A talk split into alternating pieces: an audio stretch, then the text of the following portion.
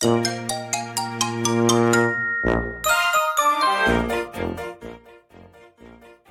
画面共有します。まあ、じゃあ、ね、うちの子供たちをじゃ紹介しようかなと思います。とまあ、長女がね、えー、芸術家と観察者っていうところを持っています。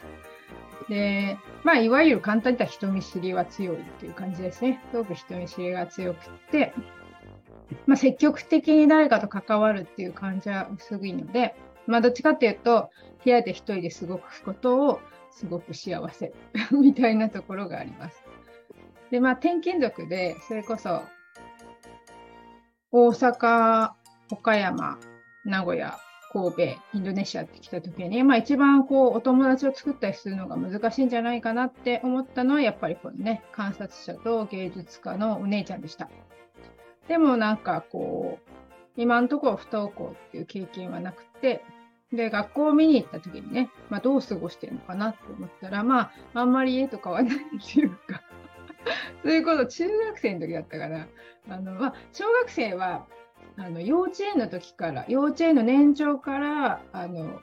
5年生までいたので、やっぱりこ、うタイプ5と4、いくら5と4とはいえ友達もできますし、深い友達もいるしっていうところで、まだから友達と和気あいあいしているような感じだったんですけど、だから中学なんかは、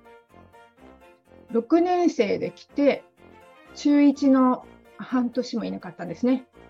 だからこの時だったかな。だから6年生の時見に行った時に、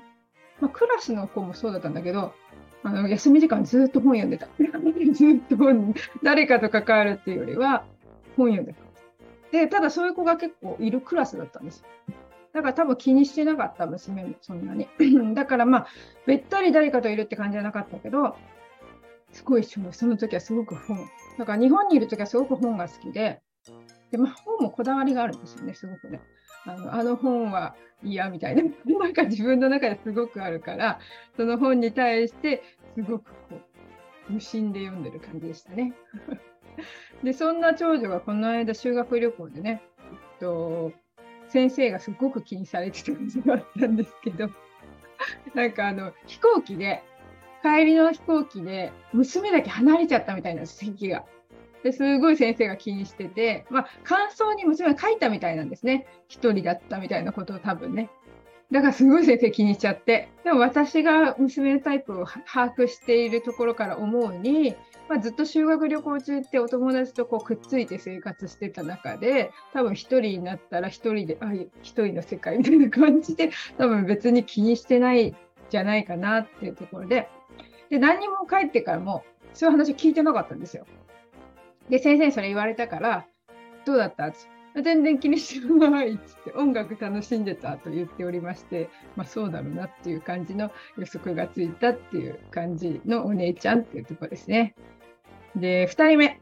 2人目は献身家と達成者混じりの子で、まあ、この子はやっぱり友達付き合いは上手っていう感じ。たくさんいるっていう感じですね。やっぱりしてあげたいっていう献身家のなんかこうお手伝いとかね、そういうのも好きだし、えー、お友達のお世話もこう困っている子がいたらささっと行くような子です。で基本的にこっちが強いのであれなんですけどあの達成者の部分も入ってましてこの子を達成者って理解するまでになんていうかね、すごく疑問だったことがあったんですよ。結構ちっちゃな嘘つく。ちっちゃな嘘つくんですすごい。で私完璧主義だし、まあ、ルールが大事みたいなところがあるからなぜ嘘をつくのかっていうところすごく追求した時期があってなんで嘘なんかつくのみたいなでそれをすごく責めてしまった時期があったんですけどなんか達成者ってすごく褒められたい認められたいってすごい欲求を持っていて自分をよく見せるための嘘をついてすることがあるわけなんですよ。それを知った時にあそうかなんかそそれを知っただけでなんか嘘にも理由があるっていうかあのその子の性質なんだみたいな 嘘をつくっていうのは、まあ、性質なんだって思ったらちょっとこう責めなくてもいいというか褒めてほしいがゆえに言ったことなんだなっていうところで責めることがなくなりましたね。で 引っ越しの際にね、えー、献身家と達成者の娘が転勤結構嫌がるんですよ。なんでかっていうところでは、やっぱり友達との付き合いがやっぱり深いっていうか濃いっていうかすごくこうお友達との関係性を大事にしてるでこの子の方がやっぱりこう友達と過ごすみたいなところが好きだったりするのでその中でやっぱりせっかくできた友達と離れるっていうことに対してすごくこうね嫌みたいででだからインドネシアに行きたくないって最後まで言ってたのはこの真ん中の子でしたね。で、この真ん中の子は、ただしコミ、コミュ力が高い。まあ、これはね、タイプ54のお姉ちゃんがね、あの妹はコミュ力が高い。コミュ力が高いってすごくね、まあ、それはだからもうお互いの個性なんですけど、コミュ力が高い。すごいね、あの羨ましそうに言ってるんですけど、まあ、その通りで、あの、インドネシアに来ても、一番最初に友達を作って帰ってきたのはやっぱりこの子だったっていう感じで、親としては、その気持ちもわかる。だから友達はすごく大事にしていて、離れたくないっていう気持ちがすごく強い子なんだけど、でも絶対友達できる子だから大丈夫だよっていう感じで、新しい出会いがあるよみたいな感じですごくこうね、あの連れ出しましたね。で、末っ子ですね。えー、堅実家と楽天家の子なんですけど、まあ心配性です。すごく心配性。で、初めて不登校っていうか、こう、やっぱり1年生の壁っていうのをね、今まで聞いたことあったんですけど、まあ、上の2人はなかったんですね、一切ね。一切そういうのなくって、あっさり学校行って、あっさり帰ってきて、宿題もちゃっちゃとやってみたいな感じだったんですけど、まあ、息子に限っては、すごくね、あの過去の経験も、まあ、ちょっとあったんですね。それこそ年少さんだったかな。年少さんの時にあのそれこそタイプさんみたいなねあの好き嫌いの割とはっきりした先生に当たってしまってそれでちょっとこう怖い思いをしたっていうか自分が嫌われてるみたいな印象を受けてあの給食のおかわりとかができなかったみたいな感じで。でなんか外に行きたいとかおしっこに行きたいとか多分そういうのもなかなか言えなかったっていう経験をしててですごくこうこの堅実家の子ってこうね、まあ、好かれたいって思いもあるし、その不安っていうかね、あの、あなったらどうしよう、こうなったらどうしようみたいな、特に人を大事にするがゆえにそういう思いも持ってるので、そこで先生に嫌われてるかもしれないってなったらもう言えないみたいな感じですよね。でそういう年少時代があって、で年中では初めて幼稚園の先生に、この子とあの先生は無理だから書いてほしいって初めて言ったっていう感じですね。それまで別にそういうこともなかったので言わなかったんですけど、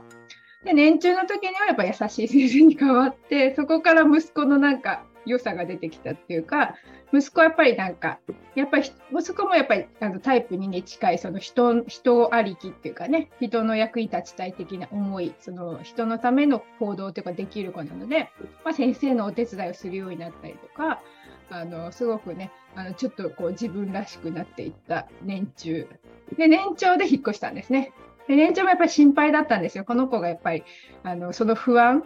未知。未来に対するこうどうなるかわからないことに対する不安が大きい子で、まあ、新しい幼稚園っていうのはまさにねどんなところかわからないっていう世界だったので、まあ、この子の場合はもう私立で近くに私立もあったんですよ。で私立もあったんですけどあのお勉強系だったわけです。で前の幼稚園ってちょっとお勉強食と自由食と混ざってる感じだったんですね。でさそこからお勉強職に行ったら絶対この子は無理だっていう そのなんかあの勉強させられもともとその楽天家を持ってるので自由にこう動き回ったりするのがやっぱり本当は好きなのでねその辺も入ってるのでこの子にはちょっとそういう私立は合わないお姉ちゃんたちだったらよかったんだけどやっぱ合わないって思ったので初めて公立の幼稚園を選択したんですね。で公立の幼稚園ってすごくやっぱり伸び伸びしててで先生たちの入れ替えりは結構あるんだけどやっぱり年齢層が私立の幼稚園って結構ね若い先生がやってる感じだったんですけど結構年配の経験者っていう感じの先生たちですごく子どものことをよく見てくれててよく子どものやりたいことを尊重してくれてっていうところでだからこう全然こうまあ、ちょっと行きたくないっていうのはあったかもしれないけど行ってしまえばすごく楽しいみたいな日々を過ごしだから幼稚園はすごくもう自由に飛び立って楽しくやってたわけです。でそこからの初めての小学校今度急に自由がなくなるわけですよ。特にその最初神戸の小学校って1年生だけど多分40人ぐらいんじゃないかな。40人弱いるんですよね。うん。なんか先生もすごく大変ですよね。で、その中で最初、なんか座ることを教えられるみたいなんですよ。じっと座るっていうことを。で、それがやっぱりストレスだったんです、この楽天家の。今まで幼稚園のびのびの、ここで急に座れみたいな。で、そこからちょっと行きたくないが始まってきて、で、行きたくないっていうね、思いに対して、まあやっぱり自由だったところが急に座れみたいな感じが嫌だろうし、あとやっぱり初めましての先生、それやっぱり年少の記憶がすごく強く残ってて、この先生は信頼できるのかっていうところに対してすごく不安を感じてるんですね。だからそれが分かったから、とりあえず先生に、うちの子はすごく心配性で、あの、最初先生が安心できる人かなっていうのが分からないとなかなか自分からあの手紙出したりとかできませんって言ってだからその辺を見てほしいっていうふうに伝えて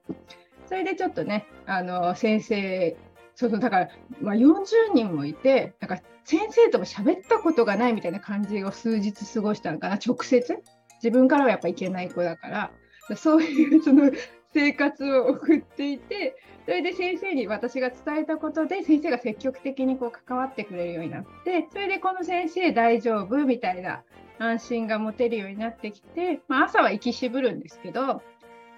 学校の門までついてったりしながらここまで行ったら大丈夫とかどんどんこう距離を伸ばしてねここまで行ったら大丈夫ここまで行ったら大丈夫みたいな最終自分で一人で行けるようになってったっていうね経験があります。なのでこんな感じでね子供と関わってきたなっていうところです。うんうん、ゆちかさんちのお子さんいかがですか？うん。うちもみんなそれぞれ違う。まあ、うちは女、女、女ですね。うん。その最後の子以外は、上二人不登校ですけど、えー、ミッキーの末っ子さんと同じような感じで、行きしぶるは当然あったんですけど、その、えっ、と、ここまで行けたら OK って距離伸ばしていくやり方もうちもやったんですけど、うんうん、その子の場合は全然なんかうまくいかなかったです、それも。だってあの程度、どれぐらいいけなくなったかとかもありますし、まあ、男、女っていう差もありますし、何年生か、小学生か中学生か高校生かでも、その、なんか全部がもうなんか要素で違うと思うんですよ。あと本当にエニアグラムのタイプも違う、それぞれうちは。うんだから一番上と、えっ、ー、と、ミキの、ね、うちの一番上は似たような感じ。うちも4とか5とかの感じ、うん、持ってる感じで。だから、なんていうのかな。やっぱりこう、自分のこだわりが一度あった場合、えっ、ー、と、気持ち的にもう、えー、相入れないって思ったら、拒否みたいなとか、拒絶とか、うん、あの、ちょっと無理みたいな感じで、殻に入ろうとするっていうので、えー、生きづらくなったのかなっていうのはありますよね。うん、でもまあ、あの、能力がないわけではないので、なんかこう、元気になってきたらね、出すところ、それを自分を出すところっていうので、家でずっと絵を描いてたんで、うん、絵はすごく上手くなりました。うん、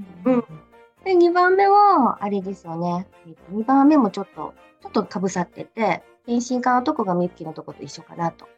あと、位置も入ってる。どっちがこの、この子の場合はね、割合がちょっとよくわからないんですけど、私も。綺麗に真っ二つはないって言われてますけど、うん、まあ、今のところこうどっちが多いってちょっと見れないメインがどっちってわからない雰囲気ですけどね。うん、だからすごくちっちゃい時は社交性あったんですけどね。途中でその行けなくなったぐらいから苦しくなった時には行かなきゃいけないっていうのと行きたくないっていう気持ちが両方になってましたよね。でその献身感の部分でなんかこう受け入れえ自分はいいことしてるつもり？正しいこといいことしてるつもりだけどなんかちょっとうまくいかなく誤解とか、うん、集団生活なんでいろんなお子さんいるじゃないですか。あとまあ中学生とかになったらルールもいろいろなんか納得いかないルールとかもきっとありますよね。で自我も出てかなり出てきてるから自分の中の基準と先生の基準と学校の基準と友達の基準ってもうなんかすごい疲れちゃったみたいですねうちの子の場合は。だから何が正しいのかわからなくなるし自分がこういいと思ってしたことが裏目に出るとかうん、なんか結構多分しんどかったなと思います。だから1番目と2番目ダブル不登校になってた時も、同じ対応が効かなかったのはすごい痛感しました。上の子にはまあまあこう聞くっていうやり方が、真ん中の子には逆効果になったっていうのが分かって、で、えーってそこでどうしようってすごい困った時代が一番辛くて、うんでそこでまだ、えっと、幼稚園とか幼児だった下がですね、場面科目だからうち、みんなと違うわけですよ、なんか全然集団生活で。それこそ、えー3年間、幼稚園3年保育でも3年間一言も口聞かず終わってたりとか、そんな子なんで、まあ多分9部入ってるんですけれども、言うと一部分ちょっと1かなってすごく思うんですけれども、うん、自分のペースっていうので生きてる子なんで、でもすごい自分がないわけでも全然ないっていうところで、まあ一番下が一番こう、何なのかがよくわからなかった。何番なのか。それは、えっと、生年月日の引用録行で見ても、理由が分かってたから、私にとって楽なんですよ。ちょっと特殊気質なんですよ。一番下だけが。なんか占いの話になるけど、ありえない鬼門のところから、時空が鬼門っていうところが出てきてる子なんで、と特殊な子なんで、まあ、こう勝手に型に当てはまるわけがないっていう前提があるから、そのみんなと違うっていうのも全然平気、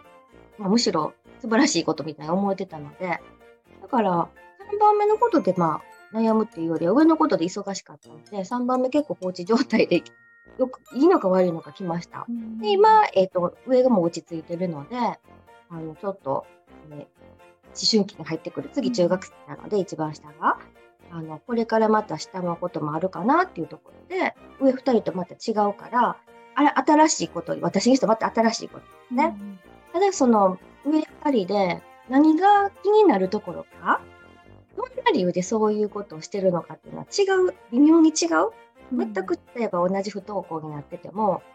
やってることが一緒でも見た目に本人がどういう理由があってそうなしてるのかなっちゃったのかっていうのは微妙に違うっていうのは、もうなんか長い時間かけて体感したっていうのがあるので、だ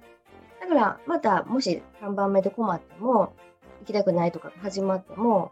なんか慣れてる部分は楽に、なんですかね、応用できる、こういうタイプとかで応用できるし、逆に新しい番号の子なんで、上2人と違う番号の子なんで、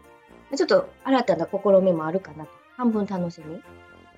で、あと、幼稚園がうち3人とも違うんですよ。女の子なんですけど、えー引っ越しめっちゃしたとかじゃないんですけれども、一人一人に合わせて私も変えたんです、幼稚園は。だから制服、えーと女だから綺麗なままだけど、常に新しくまた買い替えるみたいな、新しいとこで買うみたいななんですけど、無駄なことしてるなとか思ったんですけど、でもその子に合わせたところに大体は入れれたかなと思います。特に3番目のとこなんか、私立な、みんな私立ですけど、私立なんですけど、法律みたいになんかこう、ルールが全然厳しくなかった。で、えっ、と、みんなと一緒みたいなのは、上2人は割と私立ってあるじゃないですか。並びましょう。うん一緒にこれを、これぐらいのあの速度でとか強さで演奏も吹きましょうとかばっかりだったんですけど、下のところはなんかもう、なんですか、森で教育するみたいな感覚でやってる、ありますよね、そういう。ありますね。うん、あれをすごい意識されてるので、下の子ね、画面科目の上ね、まあ、全員 HS、HS、私が P だから子供が C か、うんっていう記述持ってて、でもみんなそれぞれ違うんですけど、感覚過敏がすごい強いんですよ、一番下の子が。靴下履けなくってですね、3年間裸足で真冬でも過ごした子なんですよね。で、そんなのも、なんか元気でいいじゃないですかとかね、うん本人が気にしてなかったら、うちは全然いいです。だから、入園式とか卒園式とかでも一人裸足ですよ、うちだけ。うんそれも特別視しないんですよ、先生が。だから、本当エニアグラムとかその時知らなかったし、先生がちょっとも思わないんだけども、この子はこういう子、ありのままこれがこの子の個性みたいな。なんか本人が困ってなければそれでまずいいと。誰にも迷惑かけてないでしょとか。うん、なんかそれぞれ違うよっていうのを3番目のあの幼稚園が教えてくれたのも、うん大きかったですね。うん。それぞれいい、いいところ、やっぱ一長一短幼稚園になってありますけどね。だから3番目のところは、お金払ってる割にはボロボロでしたけど、全部が。でも後で綺麗になったんですけど、うん、なんかこう欠けてるところが、なんか気にしてるところが違うんだなっていう感じで、すごくね、個性をなんか尊重してくれるし、私自身もなんか、先生にね、叱られるぐらいでしょうね。お母さんが気にしてるのはちょっとおかしいとか言われて。この子が一生喋れなくっても、この子には違いないのに、なんでそんなことこだわるんですか？言われる感じで。なんかこっちから診断してもらった方がいいですかとかね。いるじゃないですか、スクールカウンセラー。うんうんまあ予約はできますけど、いりますかそれとか言われてな。うんみんなと同じことをしてる、ちゃんと話分かってやってる、ただ喋らないだけなのに、なんでそんな問題視するんですかってね、学年が変わっても、大体の先生に、私がなんかおかしいって言われるぐらいだったんですよ。なので、すごく特殊な体験をできたんですね。それも知らなかったですけどね、エニアグラム知らない時に不思議だったんですけど、今はすごいわかるんです、先生が言ってる意味が。ううんん幼稚園帰ってたぐらいの私なんで、なんか自分でやってた割には、ね、先生に言われるまでわからなかったし、言われてもピンときてないところがあったんですけど、今は先に、えー、とシェアしてくれた図、うん。あ大体もう入ってるじゃないですか。うんだから、本当に全然違います、気持ちが。だから子供のなんか言ってきた時の対応も、うってなって、イラッとするのはあるんですけれども、まあ、この子の場合はっていうので考えるような感じで、うん、やったら、大体何にもそんなにややこしいこと、ストレスとしてなってないかうんうんな。で、面白いなって最後になりますよね。そうですよね。やっぱり面白い。だから本当に、あの、だからちょっと診断っていうところで言えば、まあ幼稚園の子で診断するっていうのは基本的には難しいんですけど、でも私、うんベビーサインって言って、まあ、うん当初赤ちゃんとの仕事をしていたりとか、まあ、撮影でね、赤ちゃんと関わることがあるんですけど、やっぱりね、もう出てる子は出てるっていうか、それこそものこだわりが出ている子だったり、それこそ、まあ、その子はね、こだわりとお世話したい。だから、たまさに2と1だなと思ったお子さんだったんですけど、そういう子がいたりとか、それでも気づく子はやっぱりね、もうすでに幼稚園で、やっぱりちょっと出てるなっていうのは感じてます。ただし、ちょっと診断してほしいってなってくると、あの確証はちょっとやっぱり難しいので、方法はわかりますよね。で、うんあの、それがなんか、まずみんなと一緒のことが幼稚園とかだとできないって言われて、いけないことのようにすごい思うけれども、ちゃんと多分こういう理由があるからとか言われたら安心、私ほら心配の6番だとか、うん安心もできますしね、うん。お母さんがまず安心するっていうのがめっちゃ大事やと思うんですね。だから、だから、ゆちかさんがね、先生に、あの、そんな気にしすぎておかしいって言われるのは、ちょっと、あの、ゆちかさんのタイプからしたら心配するタイプだからね、それはちょっと、あの、ね、うん。あの、言い過ぎな感じはするなと思いますけど、でもまあ、それなりにね、あの、先生でね。そうそう先生がね、そうそう先生が、だからそれがこそお母さんのタイプが分かれば、それそう思って当然っていうか、そうやっていろいろ考えちゃうしは、ね、心配が出ちゃうお母さんだって理解してあげると、多分言い方が変わるんじゃないかなっていう気がちょっとしてしまいますけど。そうです。まあね、傷つきはしま、あの信頼関係は一応あったから、傷つきはしうん。なんか、いまいちその、根拠のない大丈夫を言われてるみたいな感じで、私も何を根拠に言ってるんだろうみたいなので、同じことを先生が変わるたびまた言ってたっていうのがありますね。でも、あの、お遊戯会とか、参観日とか、主人とかおばあちゃんが見に来たら、やっぱりびっくりするんですよね。うん大丈夫みたいな言われるんですよ。うんうん だから、私の思い込みではないのは確かなんですね。その、他のことっていうのがね。でも、本当にその差が、なんか、何なのかですよね。どういう理由でそうしてる本人がうんありますか。ら、うちの子も喋らない間に、見てる？見て楽しむタイプだって先生おっしゃって、あのそれやったらまあ分かるなって最後思ったんですけど、参加するっていうのは遊んでるから参加するだけじゃないって言われたんですよ。見てるだけで参加してる気持ちにすでに、はそういう遊び方しますとか言われて、だから結構そういうふうに言われたら、それこそ根拠のない大丈夫じゃなかったので、納得はしますね、最後ね。うん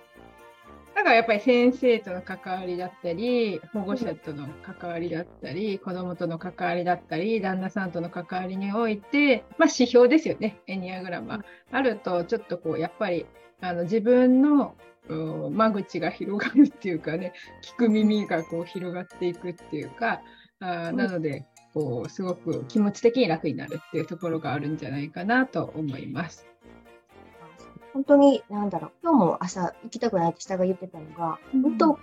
その、前はほら、靴下履けない人だったんだけど、今は履いてます。履くようになったけど、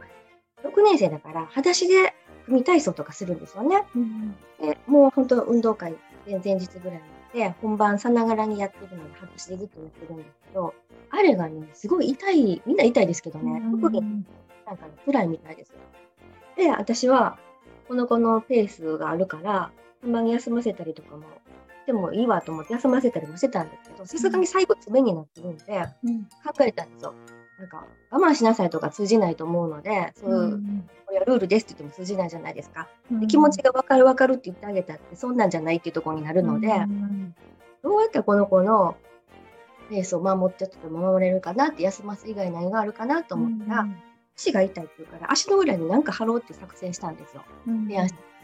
そしたらそんなしょうもないこと起こると思ったら貼るって言い出したんですよ。うんで1日目はこんなでっかい絆創膏を足の裏に貼ったんですよ。うん。わかります。特大サイズ。わかりますわかります。うん。でそれだとなんかちょっと対応なかったと言われて、うん。足もちょっとずれてたとか言われて。うん。で今日はあの私がね血栓症になった時に使ってたテープ最初間違えてただの肉離れって言われてた時大量に買ったテープが余ってたんで、なんか伸びるやつすごい医療用のあれをね貼ってみました。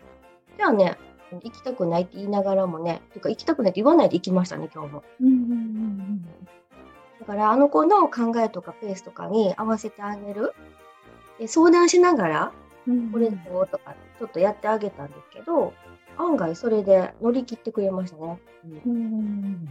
やっぱそういうのが大事ですよね。まあ、子供のタイプとかそういうところから、この子がこうすると安心じゃないかなっていうところで、まあね、うん。コミュニケーションをとって妥協点がね出てくるっていう、でもそんなん貼ってね何になるんだって言われると思ってたから言うだけ言ったんでどうんうん。言いました。大事ですよね。だからそれでね、学校に行くっていう方法が見つかるなら、うん。やっぱり親としては安心ですしね。そうですね。だからまあ、あの次回はちょっとね、えー不登校カウンセラー、ね、不登校解決カウンセラーをされている庄司さんっていうか男性の方をね、ちょっとゲストにお呼びして、えーご自身が不登校経験をされてまして、そこからそのカウンセラーっていうお仕事をされている方なので、もうちょっとこう不登校についての関わりについてね、お伝えできればいいかなと思います。楽しみでね、はい、またぜひ次回も楽しみにしていただけると嬉しいです。最初ちょっとスタートが、えー10時半からっていうところになりますので、またよかったらね、ご覧ください。では今日もご視聴くださりありがとうございました。ではライブは終わりにします。Música